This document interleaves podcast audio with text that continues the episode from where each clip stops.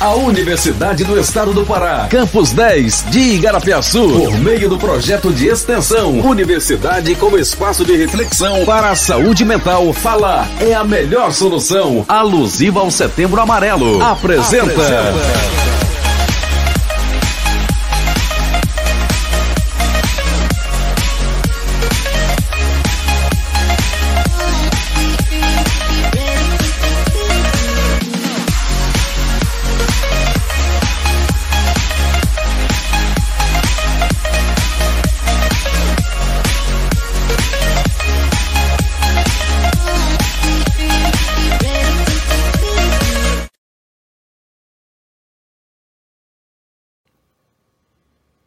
Olá, seja bem-vindo ao episódio número 2 do podcast.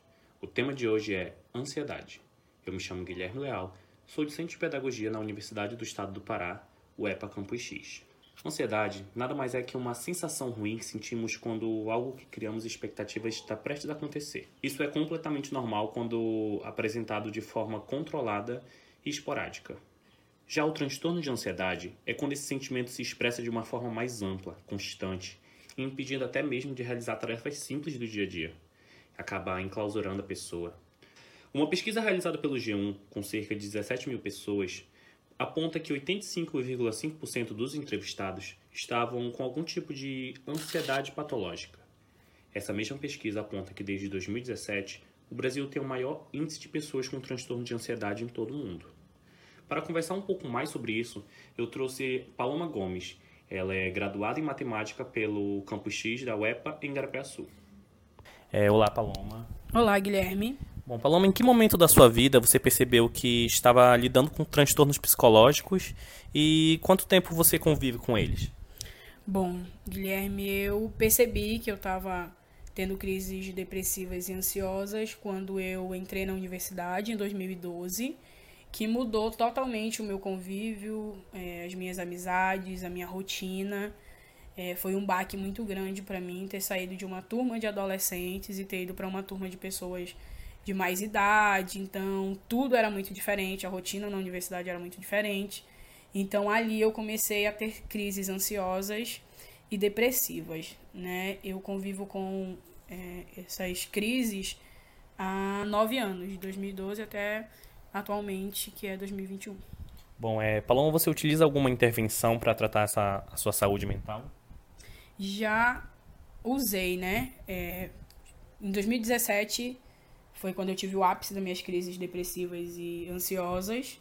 Tive uma tentativa de suicídio em abril. E depois daí eu comecei a tratar, né? Com psicólogos, psiquiatra, medicamento. Tive um ano de tratamento, 2017 até 2018. Hoje em dia, sei lidar um pouco mais com as minhas crises, né? Porém, sempre que eu vejo que a minha mente está bagunçada a um ponto que eu não consiga controlá-la, eu procuro um profissional, um psicólogo, faço terapias até é, controlar os meus pensamentos de novo. Como você se sente com relação às intervenções realizadas? É muito relativo, Guilherme, falar sobre, né? No meu caso, hoje eu percebi que só as intervenções é, com médicos, só esses tratamentos não são suficientes, né, para manter a gente aqui, para estabilizar a nossa mente.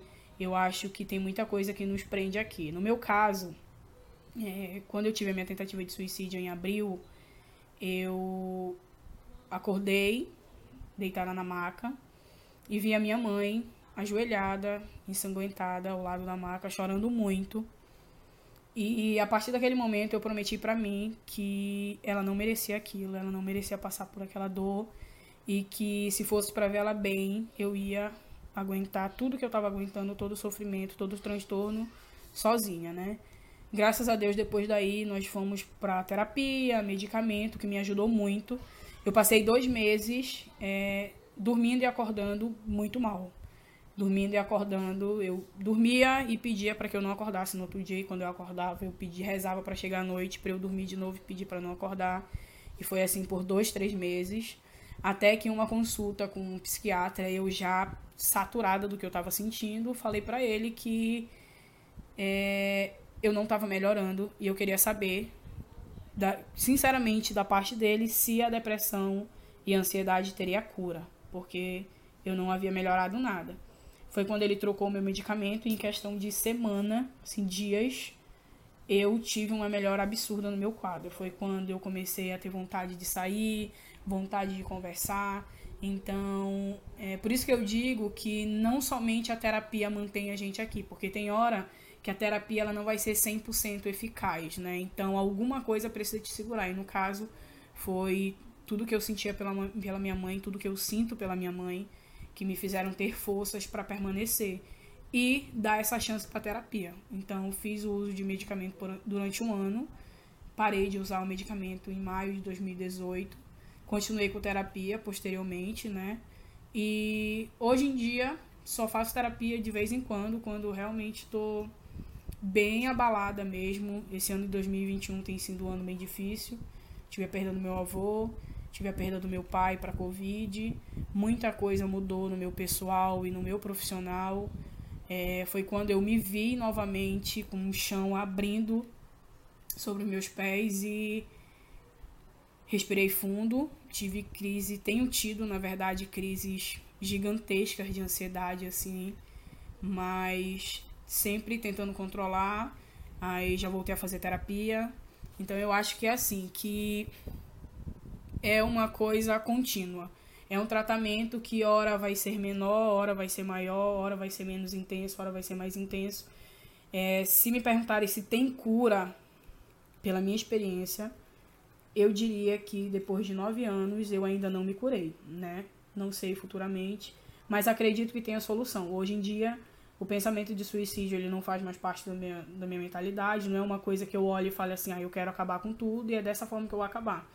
Eu aprendi a lidar com os meus pensamentos e tenho conseguido controlá-los e procurar ajuda quando preciso. Bom, é, você já conversou com a sua família sobre esse transtorno? Teve alguma dificuldade em abordar esse problema junto com, com seus familiares? Demais, demais. A gente vive numa sociedade muito preconceituosa. Quando eu descobri os meus, transtornos, meus transtornos em 2012, eu conversei e veio aquele negócio de que é besteira, de que eu tenho tudo, que eu não podia ter essa crise. Perguntaram se estava relacionado à orientação sexual, se eu gostava de alguém do mesmo sexo e tinha medo de falar, por isso que eu ficava tão frustrada. Foram N situações que aconteceram, né?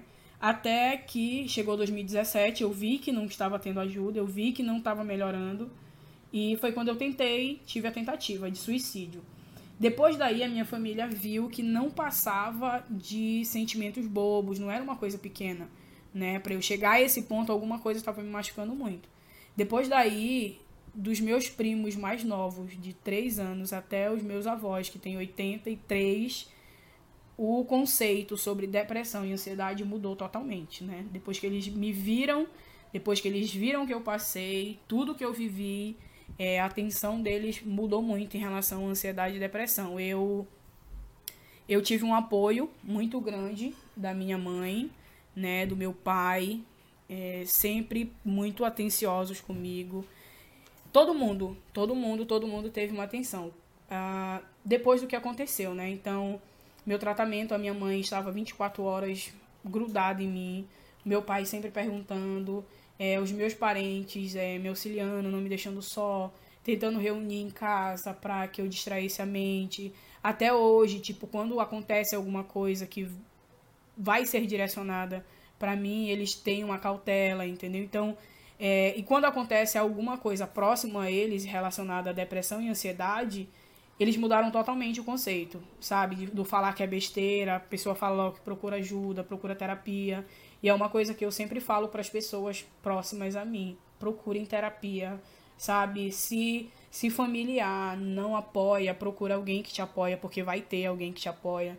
Quando eu tive a minha crise depressiva, eu achava que nada para mim dava certo e que ninguém gostava de mim, né? As pessoas tinham uma relação comigo porque eram familiares, eram amigos, mas nenhum sentimento que fosse capaz da pessoa mudar a vida dela para que eu ficasse bem.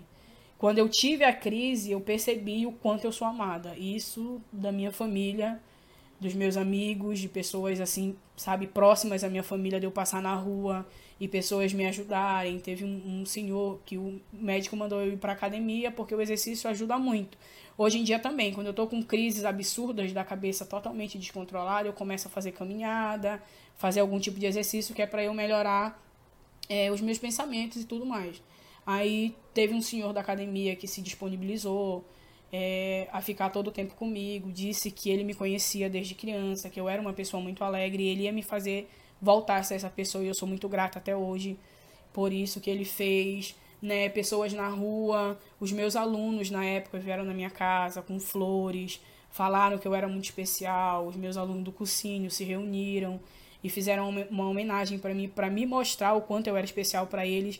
Então, depois da crise que eu tive, né, eu percebi que eu era muito especial e hoje eu tenho essa convicção que eu sou muito especial, porque eu já fui e eu continuo sendo a mesma pessoa. Então, eu ainda sou especial para essas pessoas e é isso que eu digo para vocês. Procurem terapia, procurem se prender em pessoas positivas, é, extraiam da vida de vocês pessoas negativas, porque isso derruba a gente. É, se eu não tivesse a sorte de ter um Deus que me desse uma segunda chance, eu não estaria aqui hoje, né? Porque eu tentei tirar minha vida e com a intervenção dele, né, eu consegui ser levada a tempo para o posto de saúde e recuperar tudo isso, né? Mas poderia não ter acontecido. Então, antes disso acontecer com vocês, procurem ajuda, procurem pessoas que é, acrescentem na vida de vocês que dá certo. Eu digo porque deu, para mim né? São nove anos vivendo. Hoje em dia, depois de três anos, eu vivo bem, sei lidar com as minhas crises e consigo levar uma vida totalmente normal. Então, gente, foi isso. Eu queria agradecer a Paloma por ceder essa entrevista pra gente. Muito obrigado por ouvirem até aqui. E se cuidem, procurem tratamento e fiquem bem. Obrigado, e esse foi o episódio de hoje.